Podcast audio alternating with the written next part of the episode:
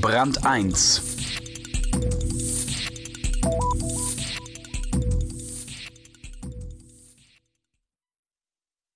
Auch in Russland ist Schönheit inzwischen zu einer Frage des Geldes verkommen. Der Autor Stefan Scholl erlebt dort voller Wehmut den Wechsel der sogenannten jungen Birken zu narzisstisch designten Objekten mit geringer Halbwertzeit. Schönheit, die nicht an sich glaubt, verliert ihren Wert, auch in Moskau. Was nutzt es Natascha, dass ihre Augen groß sind und honigbraun? Natascha traut ihren Augen nicht, sie trägt blau-violette Kontaktlinsen.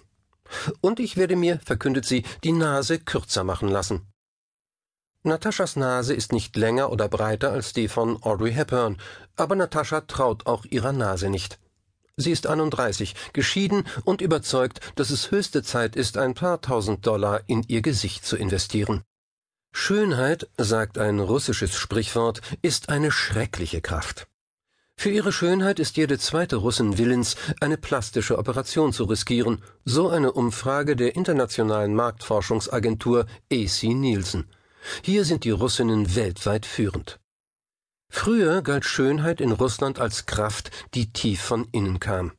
Turgenjews oder Tolstois Nataschas waren magere, wilde, ungeschminkte Mädchen, die statt mit Busen mit Blicken bezauberten, voll Sehnsucht nach Liebe, Glück und Selbstaufopferung. Auch die sowjetische Schönheit blieb sehr zweckfrei. Lausig bezahlte Eiskunstläuferinnen schindeten sich jahrzehntelang für ein paar Momente optischer Vollkommenheit. Und die Hauptrollen im Sowjetkino kriegten regelmäßig fischäugige, aber herzensgute Mauerblümchen. Ganz zu schweigen von den stämmigen Heldinnen der damaligen Plakatkunst. Ästhetisch gewährte die Sowjetdiktatur ihren Bürgern viel weitere Freiheiten als die westliche Fashionkratie.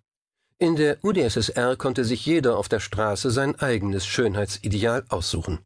Heute aber diktieren auch in Moskau Vogue und Cosmopolitan, was schön ist, zwängt sich auch Russlands weibliches Schönheitsideal in Kleidergröße 36, ist wahres Glück weder in Petersburg noch Perm ohne Botox denkbar.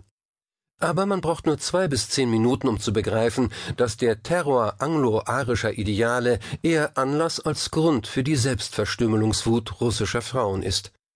Zehn Minuten an der Wolgograder Uferpromenade oder zwei Minuten auf einer Petersburger U-Bahn-Rolltreppe. Da wie dort drängen sich einem zu viele, zu junge, zu hübsche Mädchen entgegen, mit zu riesigen, zu neugierigen